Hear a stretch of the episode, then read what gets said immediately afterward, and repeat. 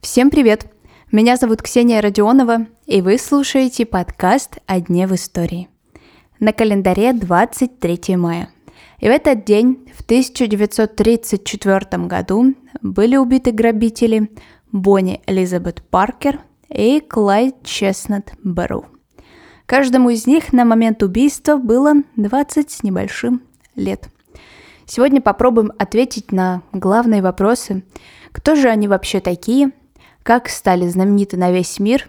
И почему Бонни и Клайда в культуре принято считать больше романтиками, нежели опасными преступниками?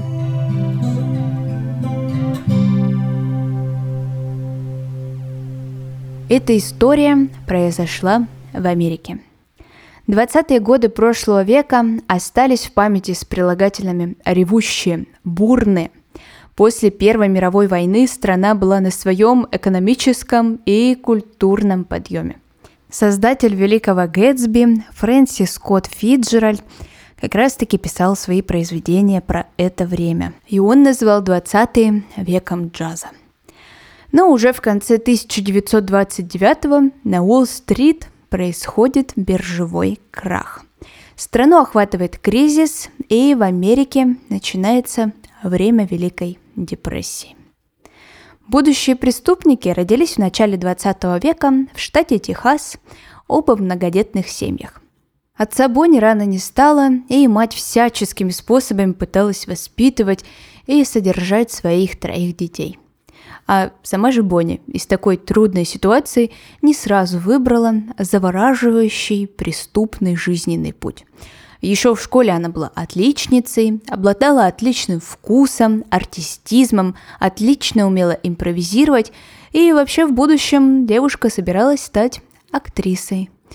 Но, как это бывает, в 15 лет она влюбилась в своего школьного приятеля – а через год она уже вышла замуж за Роя Торнтона. Этот брак продлился недолго, парень изменял Бонни, часто пропадал из дома, устраивал побои, и девушка принимает решение уйти. Официального развода у них не было. Но зато до конца дней на память у Бонни осталась татуировка с именем бывшего возлюбленного. Кстати, жизнь Роя тоже пошла вне закона. Он грабил, убивал, а спустя пару лет после смерти Бонни и он был убит в тюрьме при попытке побега. Если Бонни успела себя почувствовать в какой-то степени законопослушным человеком, э, то Клайд с самого своего детства был неуправляем. Он вырос в семье бедных фермеров, и с братом они очень рано начали подворовывать. В то же время Клайд был отличным механиком, и он решил вынести из этого пользу. Машины он просто начал угонять. Водитель он тоже был хороший. За пару недель до знакомства пары Клайд попадает в перестрелку с полицией, но на тот момент юноше удается сбежать. Правда, ненадолго. Но когда Бонни и Клайд уже встретились, они сразу же влюбились, и эти два года в тюрьме, которые пообещали Клайду, вообще ничто по сравнению с их безумными чувствами. Бонни соглашается ждать Клайда. Спустя время и череду страшнейших тюремных событий, наконец-таки преступная пара воссоединяется, и тут они уже начинают действовать вместе. Убивают, грабят, особенно уважают оружейные магазины, поэтому, кстати, оснащены они были даже получше, чем полиция – Однажды пара ехала на машине, и Клайд не справляется с управлением. Они попадают в аварию, и Бонни выливается на ногу аккумуляторная кислота.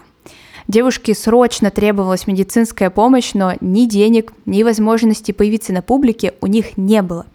Ведь после убийства ими полицейских фотографии Бонни и Клайда были напечатаны в газетах. Интересно и вообще удивительно, что еще при жизни пары они вызывали не только негативные эмоции, которые вполне себе естественны в такой ситуации, но и публика успевала сочувствовать парню и девушке. Люди искренне переживали за их судьбу. Но все это не исключало того, что грабителей искали. В разное время к банде присоединялись и другие участники. Вообще почти два года Бонни и Клайд провели в погонях, перестрелках и к концу своей деятельности даже дойдут до грабежей банков. За все свое время они на пути потеряют некоторых участников банды. Большое отличие от других бандитов Великой депрессии то, что пара преступления свои не особо-то продумывала, действовала очень импульсивно и чаще всего по ситуации. А поймают этих романтичных бандитов по их же неосторожности и в какой-то мере, мне кажется, даже глупости, если честно. Они передвигались по штатам не хаотично, а строго по кругу, и обязательно нужно было заезжать э, к каким-то родственникам участников банды. Ну и полицейские рассчитали, где же окажутся в ближайшее время Бонни и Клайд. Убиты они были на месте. Родственники примут решение не хоронить пару вместе, чтобы еще больше не романтизировать преступников. А сегодняшняя история подошла к концу. Не забывайте оценить подкаст на календаре, и мы услышимся с вами совсем скоро.